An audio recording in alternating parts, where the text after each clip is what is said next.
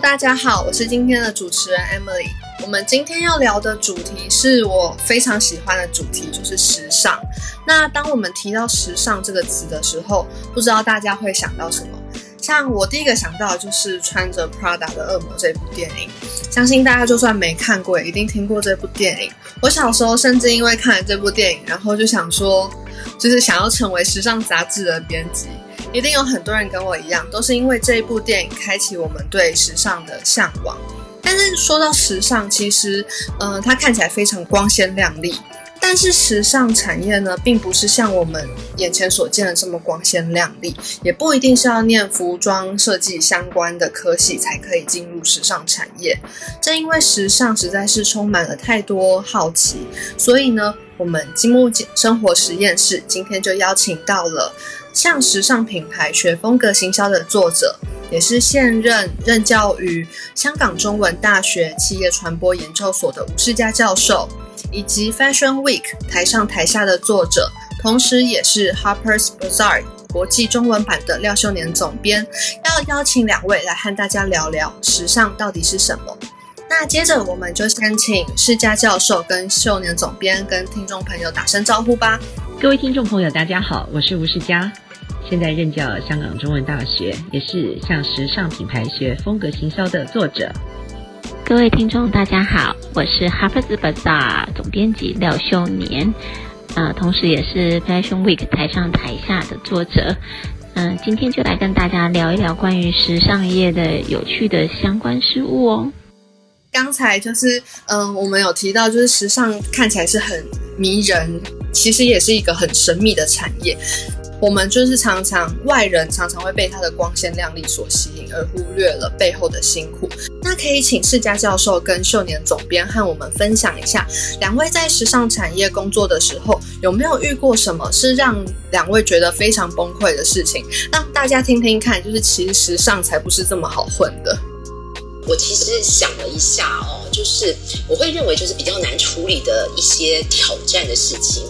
你还记不记得那个二零零六年的时候呢？我在桃园华航办了一场千人大秀，超大超大的哈。那一场秀呢，其实你你说要我用现在崩溃这两个字可以来这样形容一下，因为我记得我只有两个月的时间可以来举办一个千人大中华地区的一场秀。然后我几乎是没有在睡觉的状态，然后呃要把一千个客人从台北运到华航停机棚，因为那是那个是非安管制区，一般人是不可以进去，你再有钱也不能进去的地方。所以我觉得怎么办啊？这些人非富即贵的人，怎么把他运进去？那个简直是超级大的挑战。你那天在现场吧，秀年？我在，我在，而且我觉得那个其实超。难的，因为光是那个交通的状况、掌控的状况、高速公路上的问题，它那个会不会塞车的问题，那其实超多、超多要要要去仔细去评估的。我觉得那非常超恐怖的。那个，对，是我我觉得如果给把它用呃崩溃来形容，可能可以这样讲。我还记得那时候呃要做这场秀之前哈。因为地点那时候我们宣布出去，然后呢，好多客人呢反应很差哦。通常客人觉得说啊，我离我家这么远，真的，我现在告诉你这个秘辛，离我家这么远，然后他们不愿意去，因为要花快一个小时的时间，然后反应很差。然后那时候的那个我们的这些 sales 啊，他们就跟我讲说怎么办，都没有人要报名。我说你们放心，我呢，我告诉你，我出一个新闻稿，我告诉大家这在非安管制区，你们有钱也进不去。果真，我就发了稿子出去之后呢，后来呢，第二天这些业务单位就告诉我，他说：“你知道吗？现在那个要来参加人爆满了，客人还要再带他家的全家大小，本来是一个人来了七个人，哇！所以那个挑战是超大。然后呢，我还记得，就是因为因为呢，呃，要把大家从台北移到桃园，那个交通状况还有天后怎么办呢？那时候真的没有什么。”你知道我们能做准备都准备，所以呢，我们就每天都会拜拜，哎，就呃，我们就是品牌的人也要拜拜，工作人员拜拜，反正参与人我们都说你们能拜都去拜，结果那时候在一月份的时候，通常是台湾最冷的时候，那一天呢却没有什么风，而且大家还可以穿露肩礼服来参加。你说是不是？真的上天保佑。我印象是那一场风超大，那个因因为是在停机棚，对，真的是风超大的，所以其实真的你们要 take care 的事情真的很不容易。那一场我很有印象。对啊，我觉得我可以透露再透露一个秘辛，就是呢，因为那一天呢，大家旅途比较久，所以后来到秀结束之后，晚上我们后面还有 party 嘛，对，然后大家就开始狂吃，很难得看到所有这些贵宾啊，大家平常都不会吃太多东西，那天是狂吃，让我快要笑翻了。有有有，我有印象，我看到他们在现场的状态是真的。所以是很很难得的一次状，很难得的经验。嗯，对。然后还有一次，我想，我想我讲这个例子给你听，哪一家就不说了。我觉得寿年应该也很有感触。就是有一次呢，我们上了一个杂志的广告，然后呢，一切安排如常，然后也看过教稿，然后结果呢，拿到初刊的杂志的时候呢，我简直傻了。为什么呢？因为我发现呢，整个广告的颜色本来应该是黑白的，结果整个广告的颜色变成是黄色的。那你觉得我该怎么办？我真的是太可出来。因为印刷不是通常有三四种颜色嘛，对不对？四色印刷，对，四色印刷，它应该是套色没有套到，全部的页面都是黄色的，这根本就不知道这是谁家的一个广告，我简直是吓傻了。那最后是怎么处理的？最后怎么处理？来，我们看下秀年，你们会怎么处理？通常就是同意，那没有别的方法了。哦，对，公司要赔钱重印，那没有，那那真的没有办法。对，答案就是这样子，真的重印重上架，对，真的没有别的方法，是唯一法而已。对对，然后既有的就赶快回收下架下。对对对对，是没错。所以这个的话，对于就是时尚杂志来说，也是一个非常崩溃的经验吧。如果我觉得，如果就做杂志本身，就做每一个月在出刊这件事情，我觉得每一个月都是一个奇迹，因为每一个月都可以有各种事情的发生。然后，因为我们我们就是就我的工作是算到编辑台后编辑台结束，可是后编辑台结束，其实还有印。那个制版跟印刷这两个，还有装订这三个步骤，都不是我可以完全控制的。所以其实整本杂志到完成能够上架，然后你看到完好无缺躺在那里的时候，你就会觉得哇，那真的是太幸运、太幸运的一件事。因为其实，比如说我做杂志、做媒体已经二十几年，接近三十年的过程里面，其实我自己个人也都有发生过一些。一些出过一些包裹，所以所以这个难度其实非常高。所以这种崩溃的事情，应该是说我每个月可能都在呈现呈现崩溃的边缘，因为可能有封面的拍摄的问题，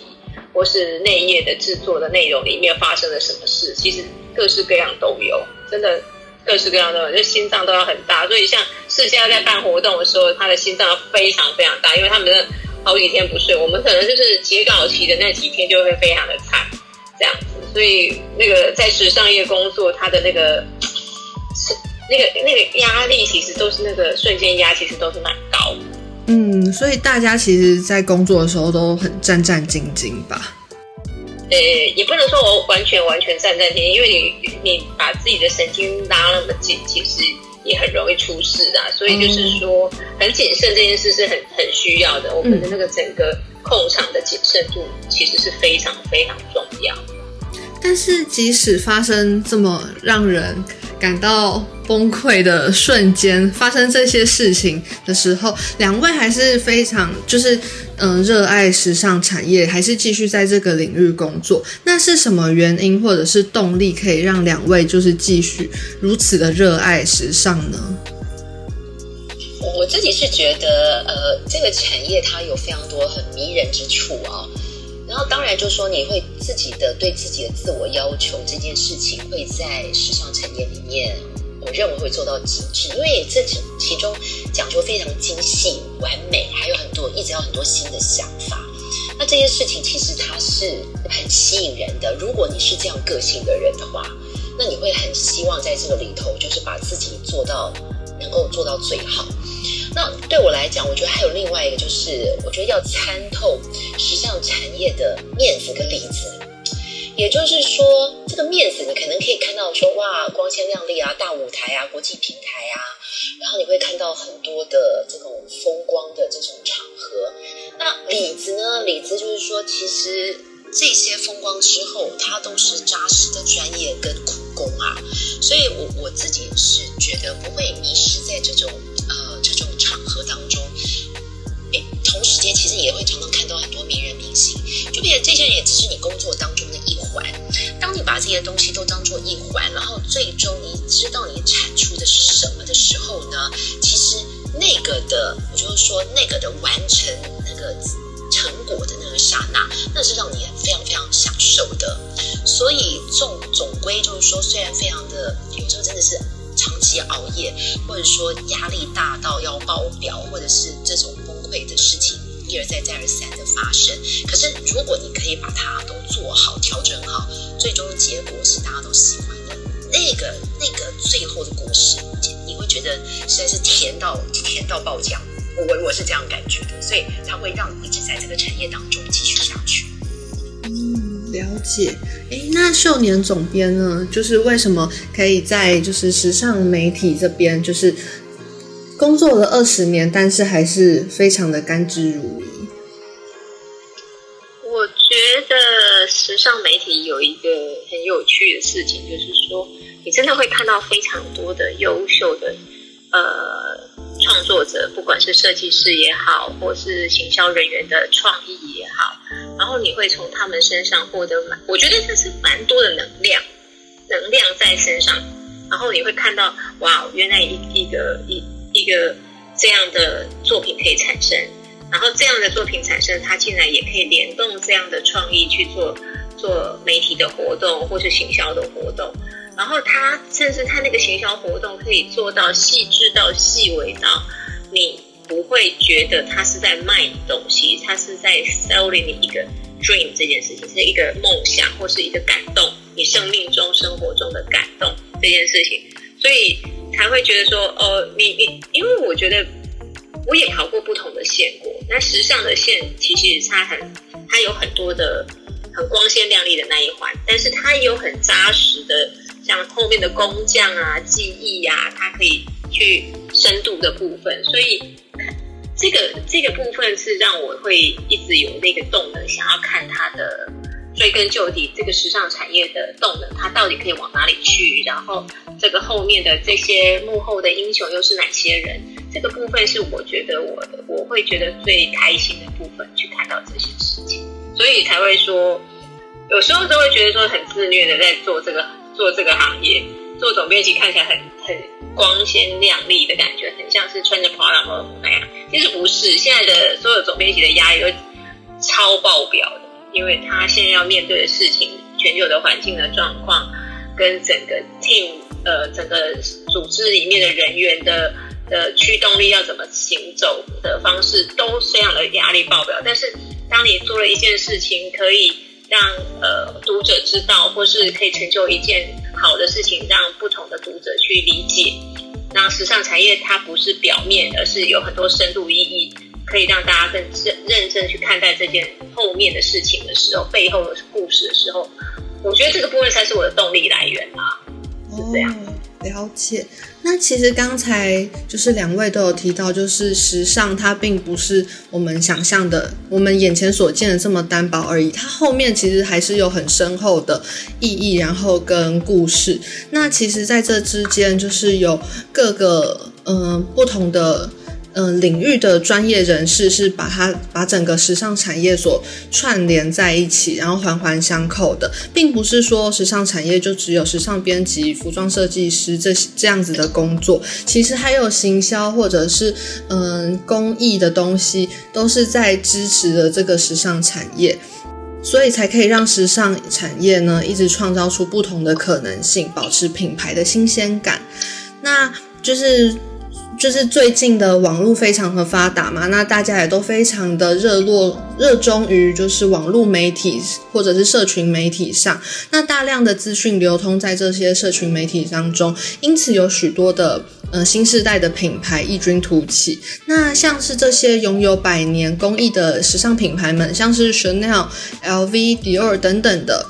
应该要如何去适应这个潮流？要如何去攻占大众的眼睛呢？那这个部分可以请世家教授帮我们解答吗？嗯，好的。呃，我想在我的书里面其实就有写到，就是呃，时尚品牌它怎么样存活。那我们可以把它来想一想，就是说时尚品牌经营它有前场跟后场，这样来讲好了。前场呢，可能大家常常看到的，比如说你会在呃网络上上面看到这些的呃文字啦、图片啦、影音啊、啊广告公关这些工作。那可能你到店上去，你会看到销售人员，这个我们讲的是前场的。它其实还有后场的。那后场你可以把它想象像是在上游、中游，比如说我们有原材料啊、原物料啊，还有工厂啊，还有工匠啊，还有制造啊，这整整个的。过程，那当然设计师呢会在上游，然后设计师也会到最后前场上面来出现。所以呢，我觉得就是大家在谈这件事情的时候呢，必须要想到任何的一个设计师的作品，或者是任何的一个呃服装的一个内内季的一个作品，它其实都不是一个人可以完成的。那么。之所以谈到这样子一个概念，就是要告诉大家，虽然现在我们可以看到有很多的呃社群媒体，但是终究我们可以看到哪些品牌它可以活得久，它可以活得长，然后它可以穿越时空，然后被大家所记住，这个其实是不容易的。所以呢，像刚才主持人这边提到这些品牌啊，这些品牌它有非常强大的 DNA，也就是说。它有它本身的缘起的这个创办人的他的坚持理想理念，然后呢，它也有很好的工艺，也有很好的一些的呃，就是说明星商品，然后同时间他非常坚持他定位。如果说我今天就是要走这个呃所谓的高级定制服，我一定在高级定制服里面一定要做到非常完美，或者说我今天要走的就是优质的定位哈，那我就把优质部分至少让我的品质可以做到这个呃。让客人都非常的满意。那如果说你要走到是一般流行时尚品牌，那你也可以选择这个方向。所以呢，不同的呃时尚品牌，他们其实在它的定位的选择上面，其实非常的坚持，而且是一直不断的往前在做的。好，那就讲到说，那为什么现在他们还可以活下来？其实就有一个很大的关键，叫与时俱进，与时俱进，多元叙事。好，然后还有把握这个时尚通路。所以呢，不管就以前在办。一个呃展览，好服服装品牌的展览，你也是办一个展览。然后呢，你今天呢服装品牌的展览故事要跟以前的做法不一样。以前呢也许是静态展，可是现在你可能要加上三 D 啊、AR 啊、VR 啊。那所以它就是在用一种现代科技跟现实人们呃习惯的或有兴趣的方式来诉说它的故事。那时尚通路的话呢，你也不可能是规规矩矩、静静就在自己的店上，所以你会发觉看到现在会做很多像这种快闪店啊、pop up store 啊，或者是说呃多双品牌的联名啊的这些策略等等的。所以呢，这些很多不同的变形上面这种时尚趋势呢，它都在让所谓的这些呃。这么多年的这些百年的品牌或几十年以上的品牌，他们一直不断的在这里面做精进的，所以他们并不会用同样一套方式去讲他的故事。可是呢，我要讲一件事情，就是呢，任何一个时尚品牌，他把他故事讲上一百遍，大家就会记住了，而不是只是说我用有没有用社交媒体这件事情。毕竟社交媒体它是一个工具，对不对？可是怎么用它，怎么说好这个故事，这才是他们会风格可以长存。可以吸引大众眼睛的关键。世家教授有提到说，就是快闪店还有展览这些呃时尚品牌，现在就是与时俱进的一些行销策略。但不论是这些活动，我想应该也是需要仰赖就是社群媒体的宣传，因为其实我们现在看到有蛮多的时下的 KOL，他们其实都是非常仰赖社群媒体，然后在经营这个部分。那想要请问一下世家教授，就是有关于品牌端要如何与时尚媒体间维系那个关系呢？如果我们把时尚媒体这件事情啊，从二零二一年来看，跟放在二零一零年来看的时候是完全不一样的。在二零一零年的时候呢，你可以看到我们，比如说在那个大秀上面第一排坐的都是总编辑，我想秀你应该很清楚的。对，然后现在二零二一年坐在第一排是谁呢？当然，因为现在 COVID nineteen 啦，你会发觉很多是什么，就是那种什么 super 千万网红的那群人，对不对？先明星，然后上再加上这些再加上 IG 粉丝量超大的人，没错，所以呢，如果说像品牌端现在在看待所谓时尚媒体，可以把它分成两块，一块就是说是专业的时尚媒体，他们扮演非常非常重要的助燃的角色。然后呢，然后另外来讲，还有就是所谓像这种自媒体的人，好，包括意见领袖，包括网红啊等等的啊、那这一些。可是我觉得不论如何，我觉得很重要的关键就是大家要秉持专业精神，然后持续沟通，然后同时间彼此尊重。这里头呢，对，虽然他是千万粉丝，可是呢，你也是要尊重品牌。然后会虽然是说今天这个媒体上面来讲，需要你提供他资料，可是你也要尊重他的一些选题的一些的呃考虑。所以我觉得这里头很重要，就是大家秉持专业跟尊重。我觉得秀年也可以发表一下。其实我觉得每个媒体都有每个媒体的属性啦，所以呃，我因为也不可能说把 Bazaar 的的议题做得像科梦的 Cosmopolitan 的议题，这样会整个就是歪掉。所以其实基本上一场活动里面，它其实可以分切的角度蛮多的。然后比如说像如果是 Bazaar 的话，本来跟艺术跟跟展览，它就是比较密密切在衔接的。那这样的议题，就我本身来看这个媒体的话，我会觉得，哎，我可能可以做比较大的报道，但是属于不属于我的，比如说某些快闪店，它的它的它的风格，它是希望吸引的是比较呃年轻世代的，那可能就跟本萨的这个绝对性有一点落差的时候，那我们就是做小型的。属于应该是说属于一般通稿式的发稿就好了，我就不用做到很大量的文字的披露这件事情。我们还是要披露这件事情，但是我们不是做大型专题这样子。所以这大概是我们在在杂志端里面在跟品牌合作特殊议题的时候，或者他有大型活动的时候，我们会就杂志本身、媒体本身的属性来来做扩充，或是就质量的资料做只是单点的处理，这是可以依照不同的状况来评断啊。大概是媒体的角色是这样。哦，那其实我们刚才有提到就是品牌端的展览，但是在我记得在去年的时候，就是 Bazaar 有在 Bella Vita 有办一个三十周年的展览。那想要请教一下，就是秀年总编，就是当初为什么嗯会希望就是举办一个这样子的展览呢？其实当初举办展览其实是公司内部会先做所有的讨论，嗯，跨部门的讨论，其实也不是是我我为我为为主导。那大家认为说，其这毕竟本少是台湾的第一本呃是国际中文版杂志，三十岁了，所以我们认为应该要给他一个不太一样的定位点的展览来看待这件事，因为毕竟一九九零年本杂创刊在台湾创刊，然后这个时候刚好也是台湾的整个呃不管是文化、经济、生活、呃时尚生活面开始往前迈进的一个很重要的里程碑的是一九九零年，包括音乐文化都是哦。所以公司才决定说，那我们应该要做一个展览。只是刚好是蛮可怕的一件事，是刚好碰到 COVID 那一天，所以其实那时候挣扎蛮久的，该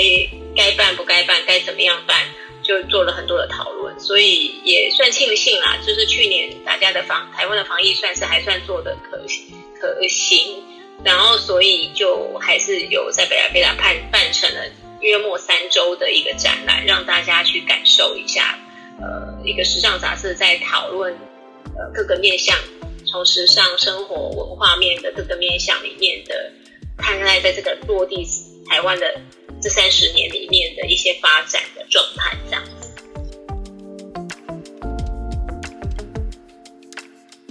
谢谢世家教授跟秀年总编分享许多关于时尚产业的第一手实战经验。